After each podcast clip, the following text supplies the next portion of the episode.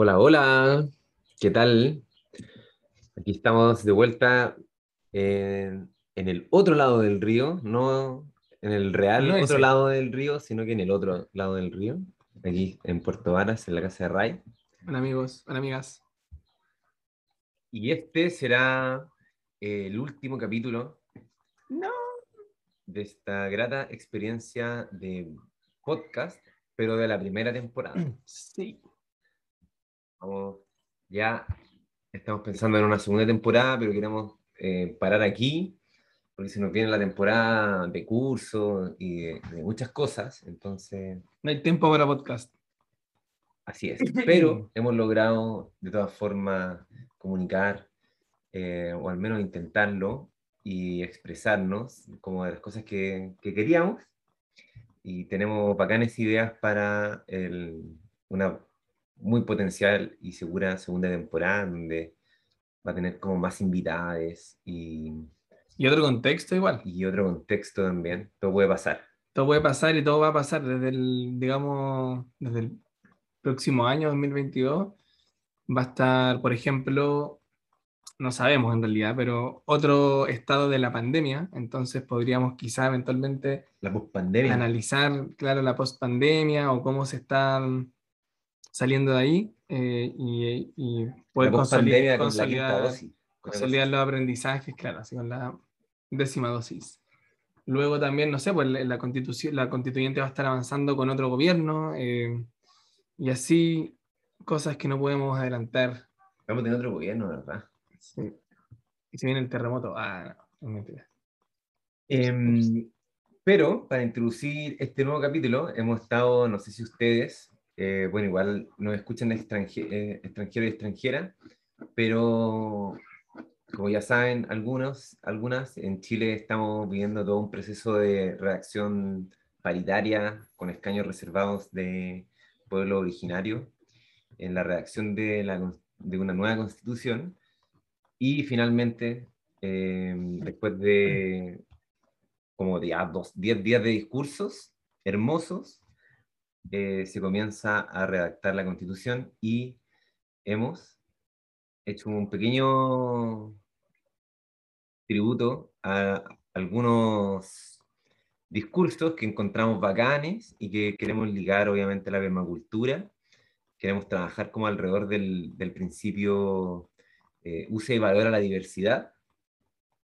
Y entonces ir viendo distintos extractos de, de algunos discursos, no los hemos escuchado todos todavía, pero son muy bacanes, son muy emocionantes, algunos te dan ganas hasta de llorar, entonces... Incluso de llorar. Incluso, hasta. Sí. Bueno, como ya pa- para continuar eso y, y poner nuestro primer extracto, eh, revisamos algunos, seleccionamos los más eh, ad hoc o, o los más, los que nos entregan mensajes más potentes en realidad. eh, desde nuestro punto de vista, obviamente ustedes pueden revisar y recomendamos el ejercicio de que revisen los discursos de los constituyentes de sus distritos o constituyentes en, en general. Hay, hay mucho material ahí, son cinco minutos de discurso de cada uno de los convencionales que está en YouTube, por ejemplo, pueden buscar fácilmente, así que es un ejercicio que recomendamos mucho. Y vamos a partir entonces con el uso y valor a la diversidad, eh, con el discurso, con parte eh, del discurso de apertura de la constitucional Alejandra Flores, del Distrito 2. Así que vamos a escuchar estas primeras palabras.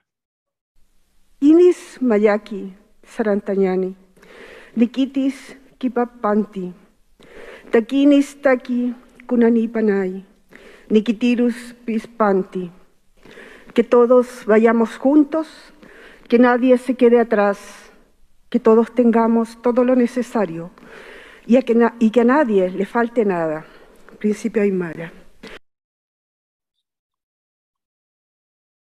Y con eso empieza eh, el discurso de apertura de Alejandra Flores, con este principio Aymara. A ver, Juan. A mí me pasó cuando lo escuché, primero, era como primera vez que escuchaba Aymara, así, o quizá lo había escuchado antes, pero no tan consciente. El quechua. Eh, y y me pasó, lo primero que me pasó fue por qué no aprendemos en el colegio los principios de nuestros pueblos originarios y como qué rica la diversidad de lengua que, que, hay en Chile y que de alguna manera como que, como que te la pasan como historia mm. y no como algo presente, evolucionando claro. y transformándose. Algo, y algo vivo. Mm. Claro, algo vivo, ¿no? Es como histórico. Sí, sí, en realidad.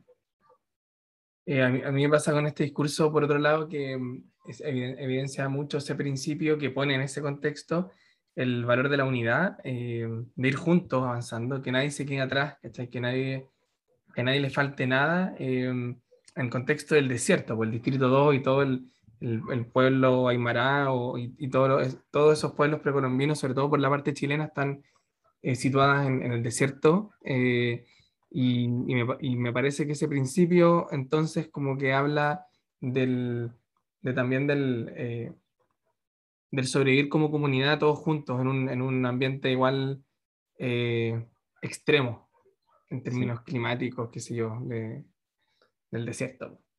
Sí, bueno, y volviendo siempre a la permacultura, cuando uno, la, cuando uno la estudia, la va leyendo, como según el Bill Mollison, siempre él te trae, en, en, el caso de su contexto australiano, al, a origen australiano y su cultura y, y, cómo se expresa y cómo la permacultura puede tanto aprender de sus tecnologías, de su eh, cosmovisión, etc.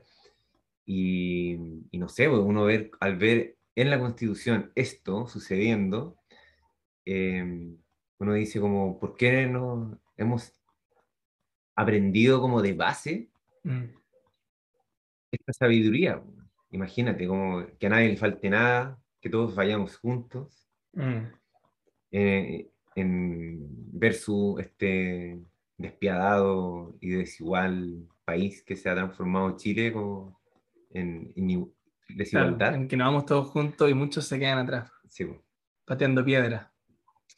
Eh, por último, antes de continuar con el siguiente, eh, mencionar que para mí y todo lo que vamos a analizar en este capítulo, eh, desde el principio de uso y valor a la diversidad, que nosotros siempre lo explicamos como un principio de diseño en permacultura que por lo general se asocia más a los ambientes naturales, digamos, en la diversidad de plantas, por ejemplo, en una huerta, que es parte de, de, los, de los, ejemplos de, de este principio pero nosotros siempre hacemos el énfasis también en que ese principio se debe analizar también en los sistemas sociales. Eh, y en, en, este caso estamos abordando la, el usar y valorar la diversidad eh, en este contexto social.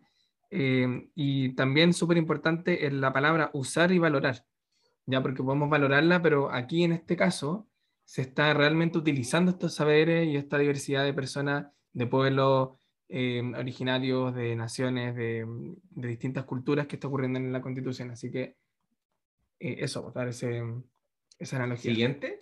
El siguiente es de... ¿Es de la Tiare? Es de Tiare Aguilera. Tiare Aguilera, de Rapanui. Ella es convencional constituyente de por allá. Así que vamos, a ver. Si se me permite soñar, después de aprobar una nueva constitución plurinacional, ecológica, feminista, que distribuya el poder y garantice los derechos sociales de todas y todos los habitantes de este país. Vislumbro la ratificación del acuerdo de voluntades en un acto solemne y bajo la atenta mirada de mis ancestros como testigos, con sus rostros vivientes esculpidos en piedra, como símbolo de un nuevo pacto, de una nueva forma de relacionarnos. Nosotros aún confiamos, porque sabemos quiénes somos ¿Qué representamos y por qué estamos acá? ¿Y ustedes? Etajino vaca, Rauhuru mata maoji, Airoto y Temoana nui cajoe mayena, Etajino motuja ejaroena y tereo, Mojacatere titica aroto y tejetu, Haihanga, moturu, moreba, kitemotu otatu tatua. Una sola canoa, muchos pueblos, en el azul profundo, remando al compás de una sola voz, guiados por las estrellas y con la esperanza de avistar y desembarcar en una isla que nos acoja a todas y todos. Soy Tiara Aguilera, soy Irapanui, soy polinésica y desciendo de navegantes. Maururu.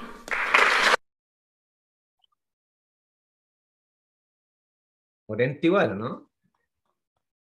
Mm, súper. Y esperanzador. A mí me, me, me, gusta, vamos a escuchar otros extractos de su discurso eh, y los vamos a comentar. Me gusta que en esta parte, em, después de todo un relato histórico que vamos, que vamos a escuchar un par de, de extractos, em, termina con la esperanza de que esto sí puede pasar, de que, de que los pueblos pueden unirse en un, en un camino Em, de construcción colectiva eh, bajo estas como objetivos. Em, y bueno, termina diciendo... como la, el típico cuento, parábola tan necesaria, tan como, em, no sé, ilustrativa, como que realmente tiene como un, como que se te queda, ¿cachai? No es como que te lo expliquen con solo palabras, sino que te lo cuentan con, con los símbolos que son importantes para tu cultura. Entonces, cosa que, no sé, en el español, bueno, sí, todos tienen, pero es, interesante eh, verlo así y ver también cómo, cómo, tanto más se aprende con, como con estas parábolas o con, mm.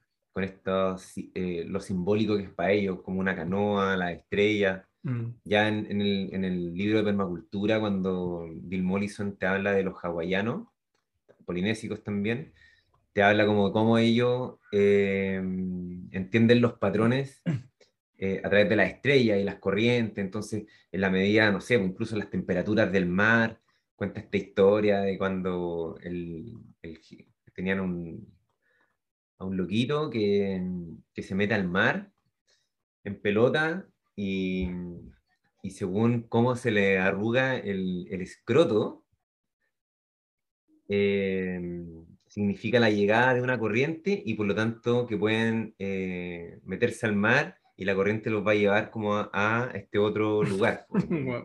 ¿Cachai? Aparte de la los hawaianos. Los hawaianos. Entonces, divertida esa historia, pero igual Em, me imagino eso, como lo simbólico de, generar la historia en base a lo que realmente importa. Mm. La canoa, la isla, el mar profundo, como todo eso, eh, simbolismos también naturales mm.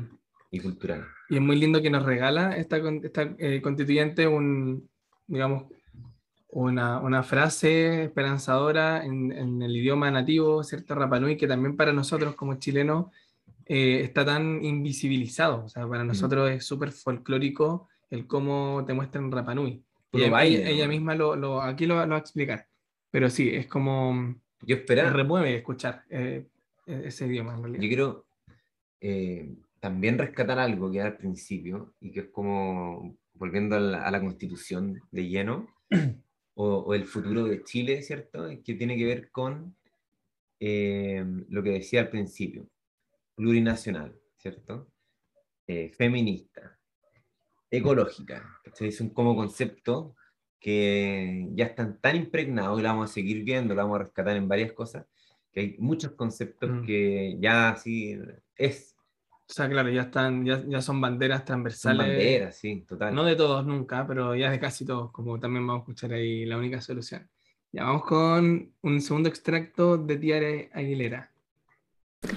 Desciendo de Riro Acaínga, nuestro rey, que murió envenenado en la ciudad de Valparaíso en 1898, en un viaje diplomático para insistir en el respeto del tratado bilateral entre dos naciones y para exigirle a Chile el fin de malos tratos hacia el pueblo Rapanui. Sus restos recién fueron repatriados en el año 2016. Bueno, ese pequeño extracto para mí representa un poquito lo que, lo que comentaba antes, la ignorancia en la que nos hemos visto envueltos, en, sobre todo desde el ámbito educativo, pero también cultural, histórico, de memoria en Chile respecto de sus pueblos, respecto de su historia con, con las naciones originarias, eh, en la que no tenemos, yo, por ejemplo, antes de este discurso no tenía idea de que eso había ocurrido, por ejemplo ni a toda la historia de explotación o, las distintas como em, momentos e hitos para los Rapa Nui respecto de, sus tratados con, el Estado de Chile. Y caché que hay harta historia así, en este caso le envenenan al rey, imagínate el, bruto pique que se tiene que mandar para llegar a Chile a negociar esta cuestión con estos juliados que no están ni ahí, pero igual lo hacen la formalidad y todo. Eh, y yo cuando leía Historia Secreta Mapuche de Pedro Cayuqueo, tenéis lo mismo, no sé si alguien habrá visto Game of Thrones, hay una boda sangrienta, hay una boda sangrienta, que es como se van a casar, invitan todo al matrimonio y lo aprovechan de matar a todos. Ya bueno, hicieron lo mismo con, hicieron como una boda sangrienta versión Estado de Chile con los mapuche. Bueno, historia repetida, lo mismo con los incas. Sí, pues entonces tenéis como ese daño brutal que como que se quiere olvidar. Hay como mm. un discurso ahí de la Tene Marinoy Así como, ustedes son mentirosos, mienten todo el rato, vienen aquí a contarme estas historias que son mentiras. Mm. Em, pero que es importante rescatar la historia y concientizarnos como de, de, que efectivamente el Estado chileno ha tratado pésimo y en ningún momento ha querido incorporar la plurinacionalidad como ni la reparación y ni siquiera el perdón, nada. A, pesar de que estaba ahí todo dado para, para que ocurra la, la, plurinación, ¿cierto? Se decide simplemente exterminar. Bueno, escuchemos ahí cómo lo dice el, último extracto que elegimos de Tiara Aguilera respecto de esto mismo. Mi pueblo ha sufrido múltiples tormentos. Fuimos capturados para ser vendidos como esclavos en Perú. Fuimos víctimas de enfermedades como la viruela y la lepra. Soportamos hambrunas, confinamiento en una porción reducida del territorio, gobernados por una compañía explotadora preocupada del ganado en desmedro de sus habitantes, y luego por la Armada de Chile. Logramos sobrevivir un poco más de 100 Rapanui a fines del siglo XIX. Una parte de nuestra herencia cultural nos fue arrebatada y exhibida impúdicamente en los museos más importantes del mundo junto a nuestro Ibi Tupuna o Samentas. Ya es hora de que vuelvan a casa. Nos prohibieron hablar nuestra lengua, nos, nos impidieron vivir nuestras tradiciones, nos confinaron a ser invisibles como pueblo, valorando solo nuestros antepasados pétreos mundialmente conocidos. Pensaron que íbamos a desaparecer, que nuestro idioma se silenciaría. Pensaron, sin embargo, seguimos vivos, despiertos, atentos, porque somos un pueblo que conoce su pasado, que vive su presente y que sueña su futuro. Ustedes ven aquí a una sola persona, a una mujer apanui, pero represento siglos de una historia compartida, de una cultura viva que se esparce como el viento a las semillas, como un susurro en medio del azul profundo y que hoy clama nuevamente reconocimiento, respeto y autonomía. Me educaron y prepararon para este momento, quizás nuestro último acto de confianza hacia el Estado de Chile. Potente y emocionante también, yo me imagino la carga emocional que haber tenido en ese momento Tiara Aguilera. Yo al menos en todo ese relato, reitero que es como una, cierto, como una clase, hemos conversado con Juan Pablo lo ilustrativa que es este discurso. Eh, cómo termina ahora en el extracto que pusimos, quizá la última oportunidad que le estamos dando al Estado de Chile para dialogar como en, diplomacia. Porque vienen precisamente también los últimos años eh, en conflicto constante los Rapanui con, con el Estado de Chile. Eh, y luego de todas estas tradiciones, claro, eh, ella dice, bueno, con el extracto que escuchamos al principio, con la esperanza de vamos todos en la canoa, pero esta probablemente sea la última instancia que están sí, aceptando. Y, y, como con toda esa, esa, presión que existe, a mí me, me parece así de una atrocidad brutal que estos 36 convencionales de, de la derecha como que boicoteen el proceso como en nombre de la paz, mm. Cuando las fichas de la paz están puestas en este reconocimiento, de reparación, porque si no mm. ya es como, bueno, nunca más. Claro, sí, se, lo, se está logrando. Y no solamente Rapanui, sino que está el pueblo mapuche, están los pueblos originarios, los cahués, que, también no pusimos ningún extracto de ella, pero igual están, están ahí presentes. Bueno, y vamos a escuchar después también eh, otros extractos de otros constituyentes y, y efectivamente, o sea, la oportunidad que está aquí dada es primera en la historia del país y puede que la última también. Entonces, claro, el boicoteo a veces se parece ser muy, eh, ¿cómo decirlo? Como que está mirando no la complejidad ni la amplitud necesaria con una mirada histórica, sino que realmente con una cuestión súper cortoplacista, con estas eh, rabias respecto de del, del estallido y la revuelta social, por ejemplo, principalmente. Si es como, no sé, si lo puedo poner como en un ejemplo, es como tenéis como este monocultivo de eucalipto y lo queréis cortar y queréis replantarlo con nativo y con eucalipto y hacer como todo un, un, un tema diverso. Y luego, bueno, no, nos queremos quedar con esto de monocultivo, estamos bien, le echamos insecticida y pesticida, y bueno, que, que el resto todo sucumba, ¿cachai? Sí, queremos solamente esta este monocultivo, como así lo veo como desde ciertas mentalidades, como las conservadoras. ¿Y cómo? Ahora viene Elisa Loncón, bueno, la gran Elisa eh, Loncón, que... Son Elisa Loncón Lovers. Sí, Elisa Loncón Lovers, que habló todo este, su discurso completo en Mapuzungún. 8 minutos 48 de discurso y vamos a poner un extracto y Ray ahí les va a traducir sí, porque está en su traducción. Vamos a escuchar solamente unos segundos y luego lo voy a leerlo porque está todo ahí eh, subtitulado.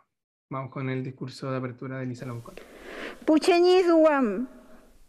Askin tu que fi mi tishe mlel mle mlelo te fachi rukamu ni eizomu litunche nias ka afro y chokum welo mlela y liu que wentu. Ruftunge pu elmenke winka renuntu ke lai eti kuse kuse tu. Pongui turukamu mulek fui. Unele am gnen meu. Pataka kien tu chipanto femingen. Winka de umanen tu ingen te fachis tokin mapuñi kisuas meu. Bueno. Ups.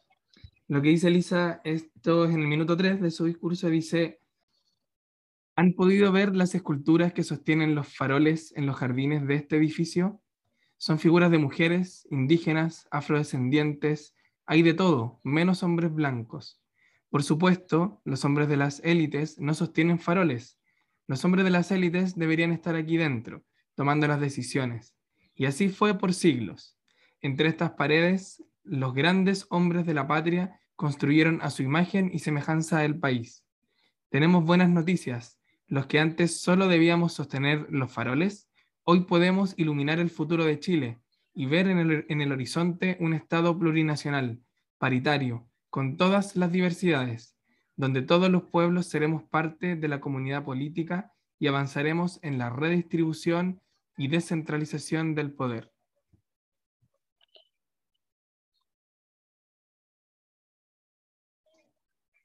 Ahí incluso toca como un, una ética de la permacultura, que es la redistribución, también mm. esencial. Yo lo estoy viendo que esta constitución realmente está como cayéndole como anillo al dedo al, a, la permacultura, como en el sentido de, de, la ética, porque vemos como esta constitución que tiene que ser ecológica, sea el cuidado de la tierra, y salió en el New York Times incluso hace poco, que la Elisa Loncón es como líder de los pueblos originarios eh, quiere poner a la naturaleza como, como darle como derechos a la naturaleza en la Constitución.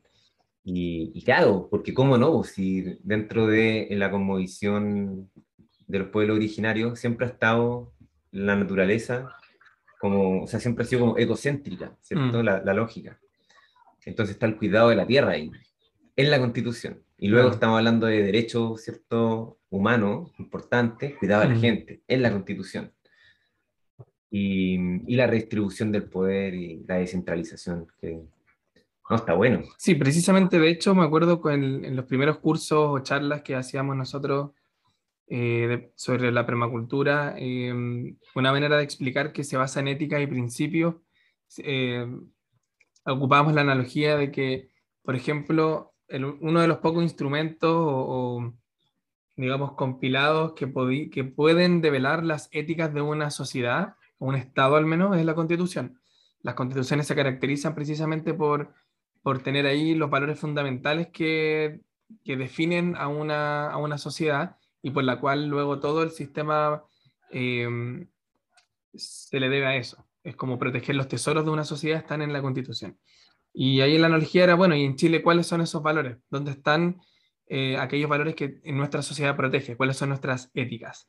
Y ahí la, la conversación se abría en, en, distintas reflexiones, pero una de ellas siempre fue que los valores nacionales en Chile no son, no están consensuados, no están conversados, no existió hasta este momento. Como hoy el mérito. No, está, no, no, había existido hasta ahora en, esta, en este proceso un momento en que se pudiesen discutir cuáles son los valores eh, que queremos proteger eh, y cuál es la mirada que, que, queremos nosotros entonces, o el objetivo colectivo como sociedad que queremos perseguir. Entonces, queremos proteger el mérito y la libertad, por ejemplo. Que era lo que, claro, un poco lo que habla la, la constitución de Pinochet.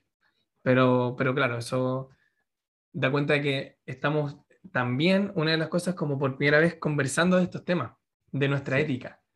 Entonces es súper fundamental. Y bueno, ahí la, el valor del, de los escaños reservados, de toda esta sabiduría que nos traen, yo creo que aporta sí. muchísimo a la diversidad. Del lo otro, proceso. que quizás no lo rescatamos tanto acá, pero que sí eh, fue como un patrón importante dentro de todos los discursos, hay discursos muy buenos que nos hemos puesto, es que la mayoría parte, o al menos el, eh, cuando lo, los pueblos originarios comenzaban, siempre hacen como una biografía, como de su origen, mm. como de sus ancestros y la responsabilidad que sus ancestros le dan a ellos también. Entonces, Tiara Aguilera, ¿cierto? Te hablaba como eh, que sus ancestros iban a estar mirando este proceso. Mm. Eh, incluso la eh, Elisa Loncón habla también de sus ancestros y tal. Y luego eso se, se, se pasó a los mismos con, convencionales constituyentes que empezaron también a hablar de dónde venían. Mm y quién eran sus ancestros, y quién es su mamá, y quién es su papá, y quién es su abuela, y qué hacían, sí. y por qué están acá, ¿cachai? Y, y, se armó como esta bacán lógica de, de, como, de que soy yo esto, pero igual represento a todos mi, mi, los quienes me votaron. Todo lo que traigo. Pero es como un pueblo diverso, ¿cachai? Es como... Sí, como claro. Es lindo eso de traer a la, a la conversación lo que hay detrás de mí en términos ancestrales. De hecho, eso yo me acuerdo, en, lo aprendí como parte de la empatía con las otras personas y, para generar una comunicación eh, no violenta o, efectiva con las personas es ver a una persona, pero también intentar visualizar a sus padres, a sus abuelos, eh, de que todos venimos con una historia genética y ahí, que somos representantes de eso, somos el resultado de un proceso. No somos un, un individuo de la nada, sino que venimos de todo un, un, eh, un bueno, se puede decir como el linaje, pero todos tienen su, una sí. historia, entonces reconocer eh, eso te hace también como respetar mucho a todas las personas, porque todos tienen esa... Sí, cuando tú, no sé, uno tenía, mi padre es español, fue es español y inmigrantes, ¿cachai? O sea, yo soy descendiente de Ah, claro. inmigrantes. Entonces ya ponía como de lado como también una balanza de yo estoy en pro, bueno... Claro, y decía mi madre es chilena y por lo tanto yo, yo soy, Soy mestizo. mestizo. Sí, Mm. súper interesante. Bueno, tenemos aquí, justo hablando de esto mismo, el discurso de apertura de Amaya Alves, del Distrito 20, eh, que precisamente al momento de hablar de sus ancestros, eh, genera como un... Bueno, escuchémoslo. Pero igual, tiene que ver con cómo va a preparar el terreno de, del cambio de paradigma que también se está viviendo, pues, como de pasar de la racionalidad a la emocionalidad y también Mm. valorar eso. Claro. Y que es también lo que están trayendo mucho el feminismo, como Mm. la mujer en sí. Sí. Y, y, y como qué valor que es eso. Y entonces, bueno, Bueno, también la Elisa Loncón cuando dice que la como, no la revolución, eh, habla como de, de la ternura. claro, de que eh, todo esto también de- tiene que tener componentes de ternura y, y emocionalidad. Entonces escuchemos el extracto de Amaya Alves. Por ello debemos transmitir a todas, a todos, la necesidad de apoyar la transformación cultural en las prácticas constitucionales en Chile. Soy profesora, al igual que mi abuela Julia.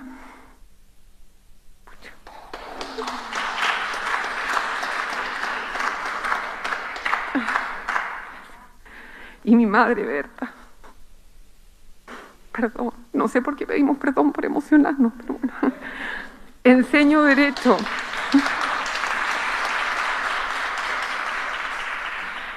Enseño derecho, una disciplina excesivamente formal, cuyo parámetro es la racionalidad, nos han dicho, y en ocasiones se presenta como general y abstracta. No estoy de acuerdo.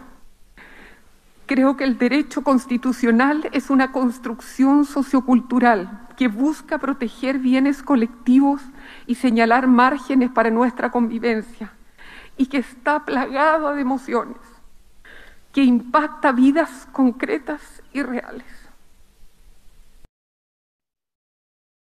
Quiero aprender de los pueblos originarios y el pueblo tribal afrodescendiente, que desde sus visiones nos hacen interrogarnos cada día por el modo en que entendemos nuestro entorno.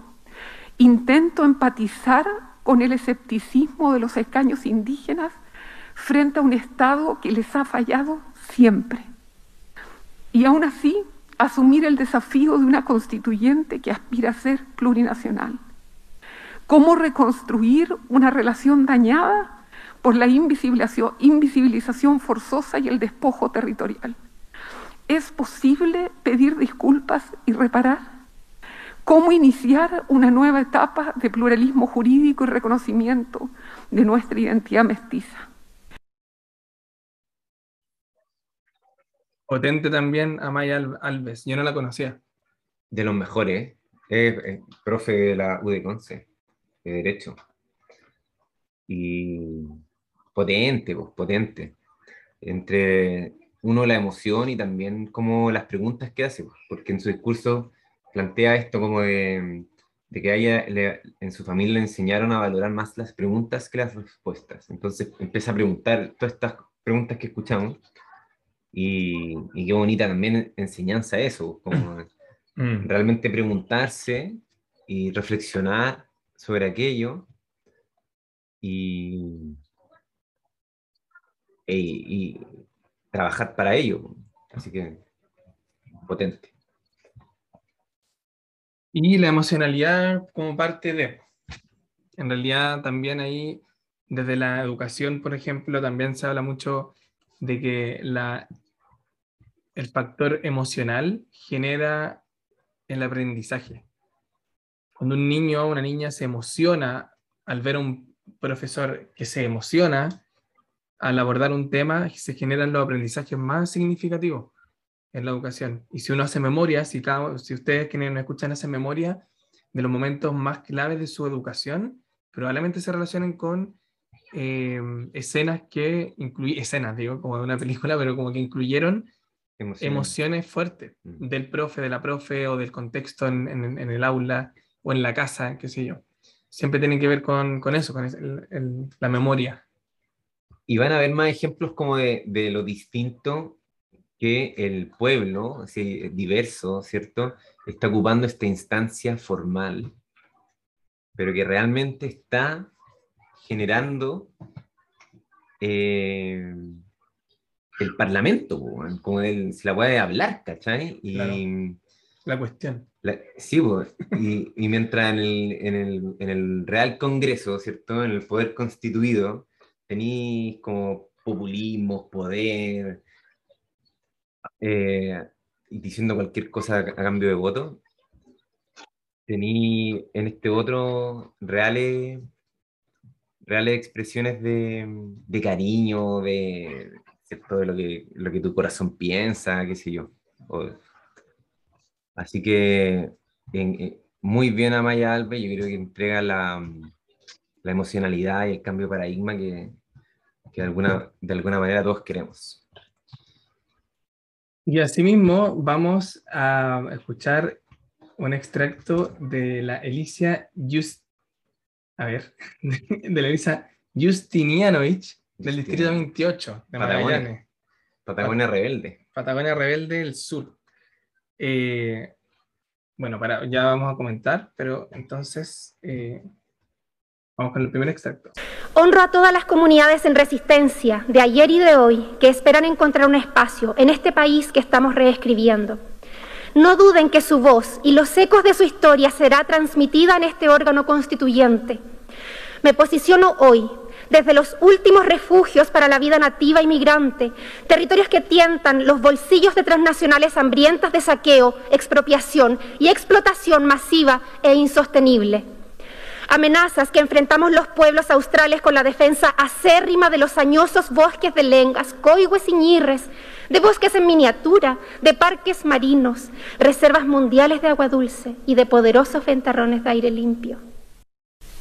La emergencia climática, la búsqueda de soberanía alimentaria y la conservación de ecosistemas a tiempo de sobrevivir no toleran más extractivismo neoliberal, inconsciente del frágil equilibrio ecosistémico que es nuestra responsabilidad mantener. Desde ahí afirmamos con urgencia y determinación, única solución, ecoconstitución, feminista y plurinacional. Con la historia en nuestras espaldas, acompañadas de la fuerza meridional, transitamos un momento constituyente robusto, abierto por los pueblos para que las generaciones actuales y futuras recordemos la nueva constitución como la primera en hacerse cargo de remover las estructuras políticas patriarcales, económicas y culturales que se han mantenido intactas desde la dominación colonial. Les invito a sentir y pensar el futuro. ¿Había escuchado del sentipensar? El sentipensar lo he escuchado a veces, pero hasta ya está increíble escucharlo en, en el ex congreso. Sí. Bueno, harto elemento nos tira Elisa en realidad, muchas perspectivas. Bueno, muchos hablan de la crisis climática, Sí. y, pero eh, es como relevante también rescatar ese, este tema, ¿cierto? Como dentro de la constitución, eh, la única solución, ecoconstitución, la vamos a ir escuchando todo el rato y, y en todos los discursos, siempre. Em, y entonces hablar de la crisis climática también es un, es un tema, no sé, yo encuentro que es tan relevante, como nadie lo está respetando, no se ven los debates, no se ve en ninguna parte, pero en la constitución es como, es constitución, es constitución. Bueno, ha sido-. Ha sido bacán escuchar en, eh, en muchos discursos del- de la convención el única solución, ecoconstitución. Yo me acuerdo del movimiento estudiantil, eh, al menos un grito era única solución, revolución. Pero en realidad aquí en la convención se está hablando de la ecoconstitución. Y es lindo porque ha aunado a distintas personas de la constituyente eh, en esta necesidad de una constitución ecológica. Y yo pensaba, así escéptico, que mm, el- la permeabilidad a, los- a las discusiones políticas de las necesidades ecologistas era mucha. Entonces, porque uno ve, ¿cierto?, en los años anteriores, las discusiones ecológicas, ecologistas son muy, muy mínimas, no son parte de la agenda. Eh, y ocurre en todo caso todavía, eh, en que vemos como los medios en general se habla muy, se está hablando recién un poco de esto, recién un poco de esto, después de, de más de 20 años de, eh, de insistencia por la crisis. No, hoy día empezó la COP. Hay que empezar la COP y todo eso, pero, pero es lindo ver cómo en, en- en la convención ya es como un, una consigna. Entonces realmente como es muy esperanzador verlo también. Por eso, igual este, este podcast tiene el incentivo de, de promover el eslogan de la constitución se defiende. Sí, porque efectivamente estamos viendo como todos los conceptos por los que se ha peleado tanto tiempo emergiendo y no solamente eso, sino que consolidándose de, de vueltas. Plurinacionalidad, feminismo, eh, crisis climática, ¿cierto? Son, siempre siempre están ahí presentes, presentes, presentes. Y, y bueno, y el fin del neoliberalismo, Mm. igual es un tema importante. Yo, yo creo que eso es lo que aterra también al, al, al resto o a la minoría, ¿cierto? Es, ¿Qué vamos a hacer cuando nos quiten el sistema económico depredador neoliberal que tanta riqueza genera, pero tanta también pobreza genera y, y, y- destrucción? po? ujú, que es lo que plantea ahí eh, la, la descentralización en sí. la descentralización está todo el rato hablándote como, no sé, vamos a escuchar después a, a Lampuero, que es del distrito 26 de aquí de, de Cochamó, que mm, también hablando de eh, cómo te llegan las la salmoneras a la comuna y tributan en otros lados, ni hablar de lo último que ha hecho eh, nuestro presidente, que tributa en paraísos fiscales, entonces cómo están como extrayendo. Lo único, lo único que, que hacen es extraer, extraer, extraer, extraer. Y por eso también, igual, nosotros hemos hablado en capítulos anteriores sobre eh, la aparecida de conceptos como el de crecimiento, como el post-extractivismo, eh, como, bueno, en realidad otros paradigmas de, quizás de la economía o desde, las, desde cómo plantear el modelo económico para, para un desarrollo que tienda hacia la resiliencia, eh, que eso implica bajar los niveles de, sobre todo de explotación. y aquí también han permeado, entonces también muchos constituyentes han estructurado sus discursos en ese sentido necesitamos una constitución ecológica, pero que también supere este, este periodo de, de explotación eh, y que junto con la justicia, la reparación, el reconocimiento, etcétera, etcétera, genere un, una vía para un post-extractivismo. Entonces, claro, todo el rato eh, permacultura. Sí, y, por, y, por, eso se defiende, porque, ¿cachai? Que, bueno, estamos ya en la COP26 y ya, se, ya se, se, filtró el lobby que hacen los países principales emisores de carbono que no quieren parar, que las emisiones no están bajando, están subiendo.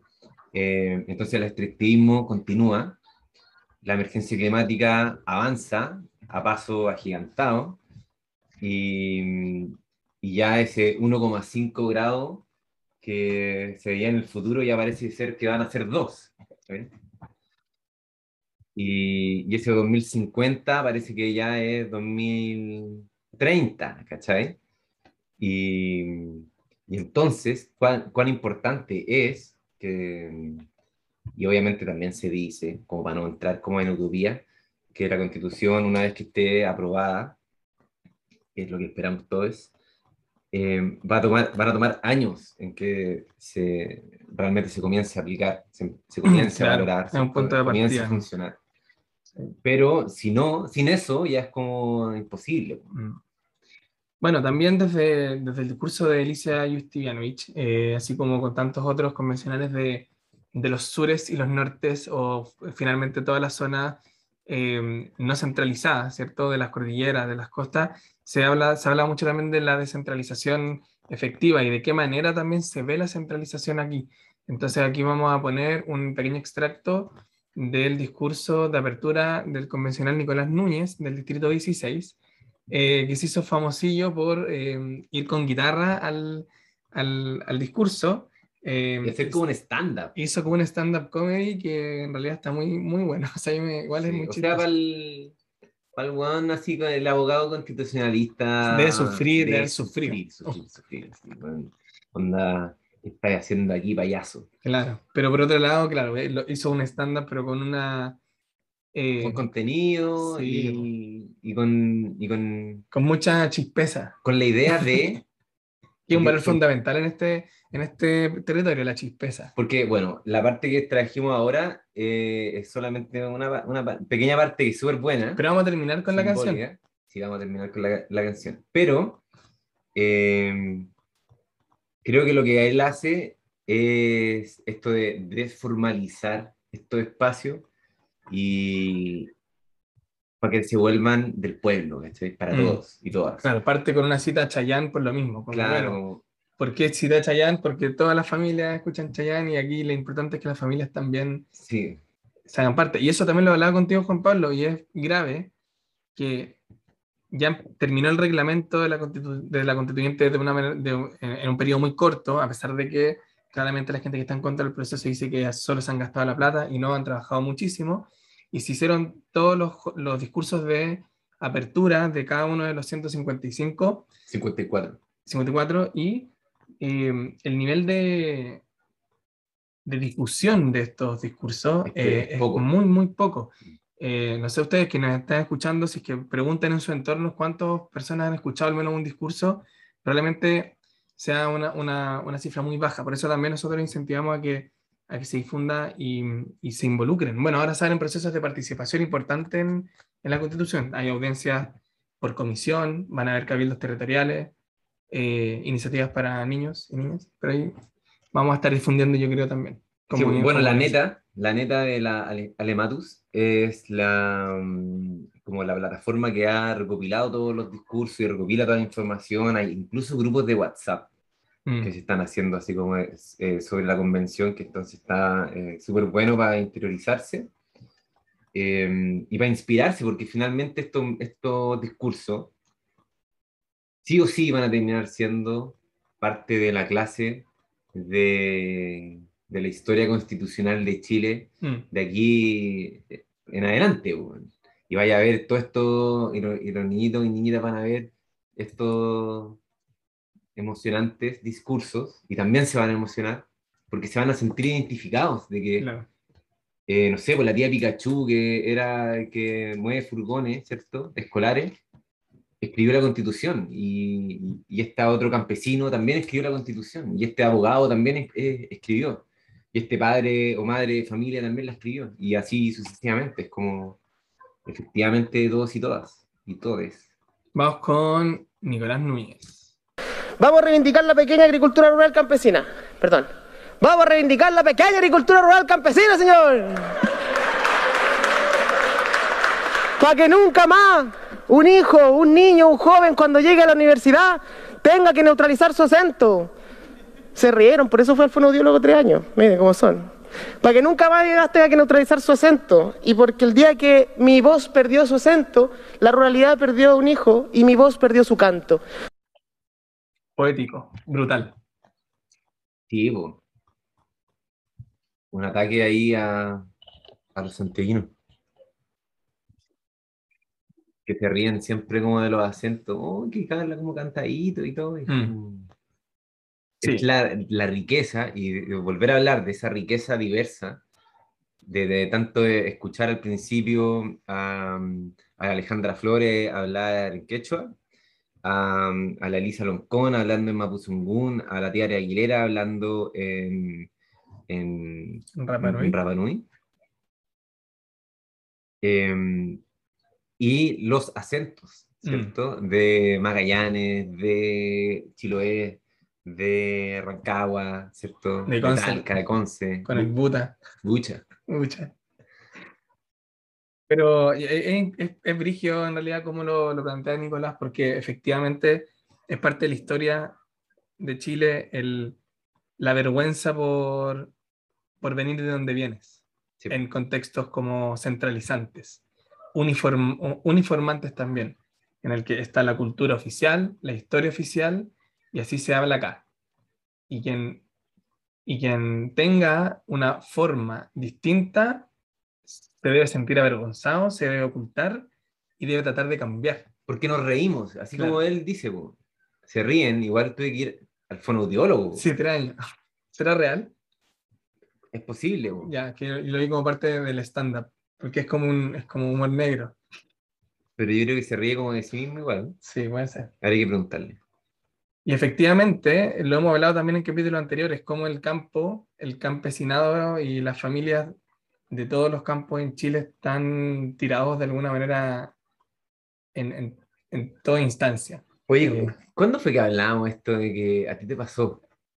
De que, ah, porque aquí, bueno, aquí en Puerto Vara, si no es santiaguino, bueno, yo también, eh, somos, nosotros somos santiaguinos, entonces si, llegó, si no es santiaguino, y el santiaguino viene como con esta idea ah colonizante.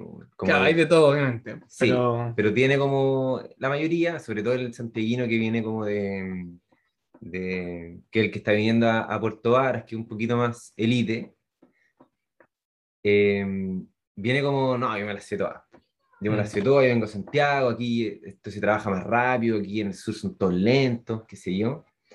¿Y a ti te pasó esta historia? sí, yo estoy trabajando con escuelas eh, rurales y urbanas. Y y bueno, me tocó eh, estar en la sala de profesores y, y había, bueno, estaba la historia de que había una familia de Santiago que llegó, llegó a la escuela como súper irruptivamente, súper falta de respeto con los profes, qué sé yo, con todos, con los, niños, los mismos niños, con los compañeros, etc. y ahí en la sala de profesores comentaban, los profes, comentábamos todos en realidad, eh, el cómo ocurre esta minoría, como eh, ver al, al, al campesino o, al, o, a la persona rural como, como alguien de, como de base. Como que no sabe. Claro, como ignorante, eh, que no sabe lo que, lo que está haciendo, como que le falta. Tiene una carencia. Sí o sí, le falta. Algo, algo le falta, sí. Eh, y los profes decían todo lo contrario. ellos se reían, decían, eh, claro, ellos creen que nosotros somos hueones, decían. Pero ellos son los hueones, que están como, como como cagando fuera el tiesto. Sí, allá en el, eh, en, en el campo. Y no, y no, entienden la lógica, ¿cachai? Claro. Ellos, como no, no, ni siquiera nosotros no somos los ignorantes, sino que ellos incluso no están viendo la dinámica y la lógica de acá. Entonces están quedando ellos como buenos. Cuando ellos creen que ellos to es todo lo contrario, es como una cuestión bien ahí. Creen como... que lo saben, pero no lo saben. Por último, uno, eh, o aquí yo lo he visto, saben que no saben. Claro. Y, y quizá eso le avergüence mm. a, a, a, algún campesino. Y eso eh, está bien a, excepción de la vergüenza, porque no, no hay nada como vergonzoso en no saber, sobre todo en saber que no sabes. Más vergonzoso es el creer que sabes cuando estáis dando la gacha. Y bueno, allá igual pasa, pues, como que, el, que llegan y ni siquiera así pueden eh, observar bien los caminos, se pierden, las huellas son tan claras, el rastro es tan claro, y es como, ¿cómo te perdiste? Que no se ve el camino, pero ¿cómo si bueno, hay una huella de tractor que va aquí hasta... Imposible era perderse, no sé, como de cosas tan mínimas como eso, como de, de como, ah, ellos no, la gente de ciudad no se fija ni siquiera por dónde caminan, ¿cierto? eh, y todo, y muy eh, perdidos, ¿cierto? Mm. Como muy, la, la georreferencia cero, ¿cachai? Claro. Cosas básicas de supervivencia, que por lo menos eso es como... Sería antisanteíno, parece, ¿eh? No, no, no, pero, pero, pero sí o sí, eh, como me, me, me, resuena lo que dice. Sí, totalmente. O sea, como, no, y habla te, de te, reís, te reís de que, de que habla distinto. No, yo, y, y, también con lo mismo con las lenguas originarias, pues, o sea, antes la gente se avergonzaba de ir a, a, a, la ciudad y que la escucharan hablando su lengua porque era víctima de, sí, de acoso. De acoso y de violencia. Sí. Entonces hay muchas, muchas niñas eh, dejaron de hablar su idioma, o niños, por o, lo mismo. O padres no dejaban eh, hablar a sus hijos o hijas de el Mapuzungún, por ejemplo, eh, para que aprendiera solamente español, para que no la molestaran, para que claro, surgiera. Claro. ¿cierto? En la lógica del surgir, imagínate. Entonces, por eso es, en este discurso de Nicolás Núñez nos trae todo ese tema que es súper amplio y ha sido como muy sensible también. Bueno, nos pasamos al discurso de apertura de Adriana Ampuero. Como decía el Juan Pablo, ella es una convencional constituyente del Distrito 26. Yo voté por ella. Ese, ese Chiloé, Cochamó, Calbuco, creo, bueno, como Palena, Palena. Chiloé continental, Chiloé y parte Gualay, del sur. Gualeguay. Gualeguay. Vamos, ¿qué dice? Levanto así la bandera de las autonomías regionales, de la equidad y la justicia territorial. En Chile se gobierna sin las regiones. En Palena las madres deben parir en Puerto Montt por falta de salud adecuada. En Lemuy los niños salen de su hogar a los 12 años y quieren acceder a la educación media y superior. En Keilen no hay agua potable rural hace seis años. En Chile no hay distribución equitativa de los recursos fiscales. En Chile la industria que depreda nuestros territorios tributa en Santiago. ¿Ese es el desarrollo que nos prometieron? Debemos propender a la descentralización efectiva, política, administrativa, económica, tributaria y fiscal, avanzar en la conectividad de los territorios rurales, insulares, aislados, promoviendo la autonomía de los territorios. Esta constitución deberá a su vez poner en el centro de la naturaleza, la protección de la biodiversidad y la sostenibilidad de la vida. Debemos proyectar un medio ambiente ecológicamente equilibrado que permita la convivencia armoniosa y proteja la vida de las generaciones futuras. Nuestra estructura política, social y económica debe ser ecológica. Única solución, ecoconstitución. Debemos respetar y promover las distintas formas de organizar la vida en común de acuerdo a los valores, costumbres y anhelos de cada territorio para alcanzar el buen vivir. Un buen vivir que sin duda solo se podrá dar en el seno de nuestra interculturalidad, que deberá ser reconocida de una vez y para siempre como un Estado plurinacional. Los dejo con la solicitud de Tamara Chacón, de 11 años, que desde el Cabildo Infantil en Chiloé nos pide que los niños tengan derecho a opinión. No se olviden nunca que ellos son el futuro y que a ellos hoy día le debemos nuestro trabajo.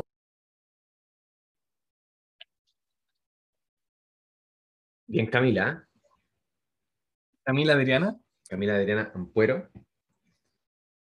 Bueno, tocó muchos temas y sí, eh, me, me gusta mucho cómo se refiere a lo,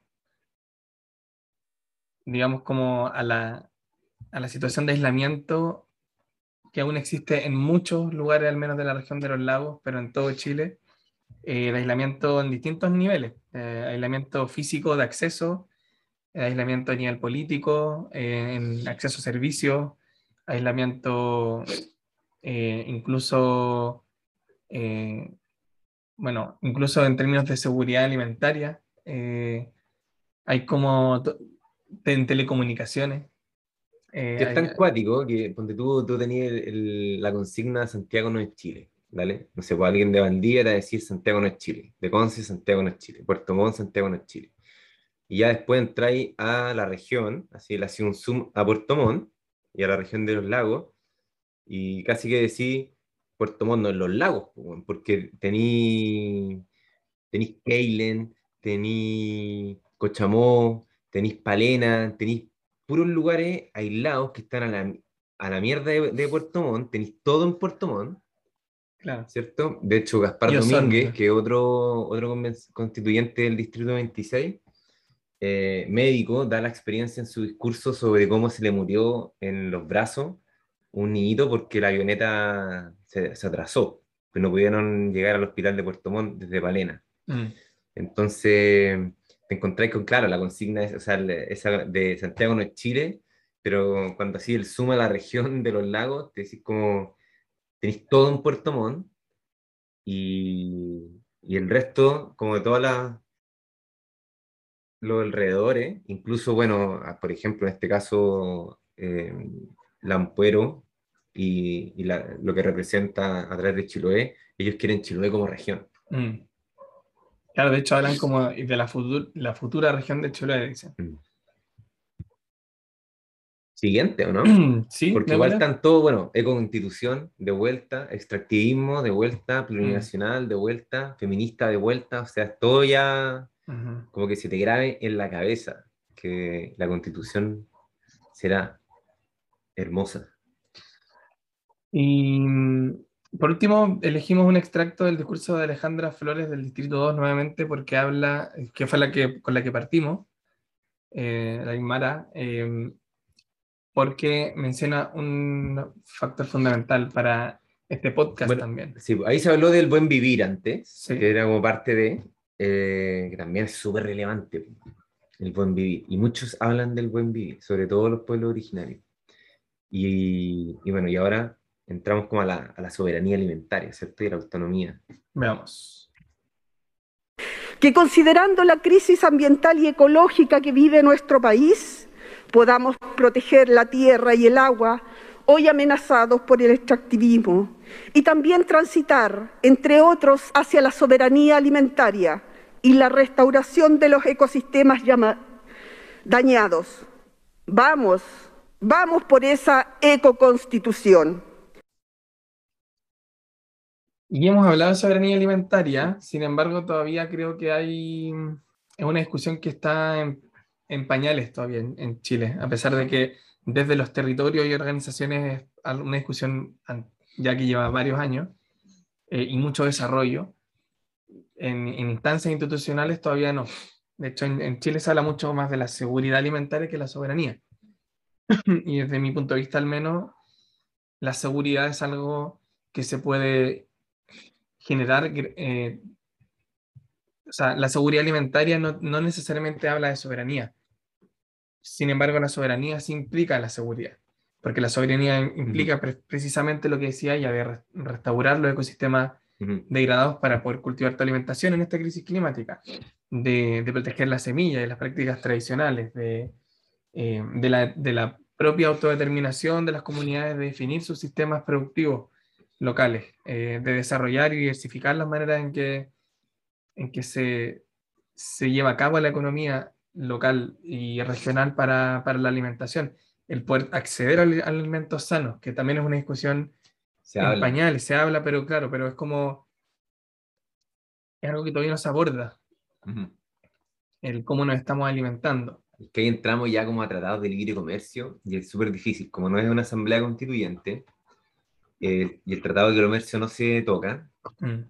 están todos pendientes, por eso es como fuga de capitales en Chile, porque están como todos medio asustados, como "Guau, quieren tocar los tratados de libre comercio y cómo vamos a hacer si estamos exportando, importando estas cuestiones, toda Ujú. esta comida, si Chile como que no produce tantas legumbres, no produce tanto trigo, ¿cierto? Eh, exporta caleta, eh, tal y cuestiones así, agua también, en ese sentido, Eh, pero no... Bueno, ahora salió el censo, pues, el año, este, eh, este año fue el censo eh, agrícola. Agropecuario. Sí, agropecuario. Entonces, ahora vamos a tener como una idea clara de cómo se ha desarrollado desde el 2007, que fue el último, ahora y tener una, una fotografía un poquito más clara de cómo está la diversidad de producción, porque tú los lagos, el, el 2007 producía eh, solo papas y carne. O sea, era su, Mm. en un, estamos hablando sobre el 90%, carne y papa, nada más. Claro, y el acceso a otros productos vienen del- de la zona centro-norte. Bueno, y también es caro. El- lo que viene de allá, lejos, obviamente es más caro. Y mientras más al sur, más caro. Claro. y menos soberanía. Bueno, en realidad, muchos temas eh, que nos quedan como para la próxima temporada también. Eh, sí, pues, vamos terminando, ya esos fueron todos los extractos, los vamos a dejar con una última canción de, del constituyente que llevó la guitarra. Eh, agradecidos de, eh, de la veces que nos escucharon, las reproducciones que nos dieron, los, los me gusta y los buenos comentarios y retroalimentación. ¿Los te gusta? Eh, esperamos que esta temporada haya sido útil, más que entretenida, útil. Y volveremos. Será hermoso. Volveremos en el, en el, en el verano y el otoño, yo creo. Igual podemos grabar en el verano. Quizás, pero no, no quiero Pero quién sabe. falsas promesas. ¿vale? Como el club de lectura. El club de lectura es un pendiente. Es que a mí me encanta, pero, pero tú, Prometer. a ti te gusta prometer, a mí me gusta el club de lectura. Pero ¿Dónde está el club de lectura que no lo veo? Es que no te leí los libros. Pero, pero Sí. eso, si no, nos vemos. Sí, y los que llegaron a este capítulo es porque realmente les encanta y les pedimos que nos difundan eh, la temporada y que vayan a vernos y que nos contacten y que hagamos cosas. Tenemos toda una temporada de verano muy activa y muchos proyectos en mente, así que estamos ahí abiertos a, a hacer más redes todavía. Contarles que, que en Raíces tenemos ya un, un plan de construcción del refugio, ya todos saben, tenemos ya nuestro, yo creo que una primera gran etapa terminada y estamos súper contentos y contentas por eso. Así que, nada, pues, eh, veámonos, organiz- organicémonos. La organización hay que mantenerla en tiempos como este y siempre. Pero sí creo que es súper importante. Eh, no basta con votar, De Sino vertigo, que- de vertigo, de todos sino lados. que también participar, Organizarse. Eh, retomar los cabildos y las asambleas territoriales, participar en, lo- en las actividades eh, participativas de la convención, participar en tu barrio, eh, desarrollar estos temas en tu pega, eh, desde, desde tu familia, desde cualquier frente en realidad, que, en cualquier contexto en que cada uno y una esté, eh, no dejar de lado ahí la, la acción. Creo val- que es valorar este proceso histórico, man, valorar este proceso histórico que después lo vamos a recordar con tanto cariño. Entonces, se defiende la constitución. Y defenderla así. Única solución, Ecoconstitución. constitución. Nos vemos. Chau, chau. Ah, la canción. Déjala, ponla. Ya, canción de Nicolás Núñez, el de la guitarra, el loco de la guitarra. Chaito. Yo soy un constituyente elegido por la gente. Yo soy un constituyente, trato de ser consecuente. Yo soy un constituyente, long con nuestra presidente. Yo soy un constituyente. Jaime Vaso está rico, está crujiente. Yo soy un constituyente, peladito atria de la suerte. Yo soy un constituyente, africano descendiente. Yo soy un constituyente. La Tere no está demente, yo soy un constituyente, solo es un poco imprudente. Se me fue esta cuestión aquí, no me resulta, dejar un poco más allá. Dice, yo soy un constituyente, extingo la rápido, la chucha no se le entiende, yo soy un constituyente. ya, no me esta es la parte. Yo soy un constituyente que trabaja humildemente. Yo soy un constituyente que trabaja honradamente. Yo soy un constituyente, yo no soy un delincuente, yo soy un constituyente. El delincuente es el presidente. Muchas gracias. Única solución.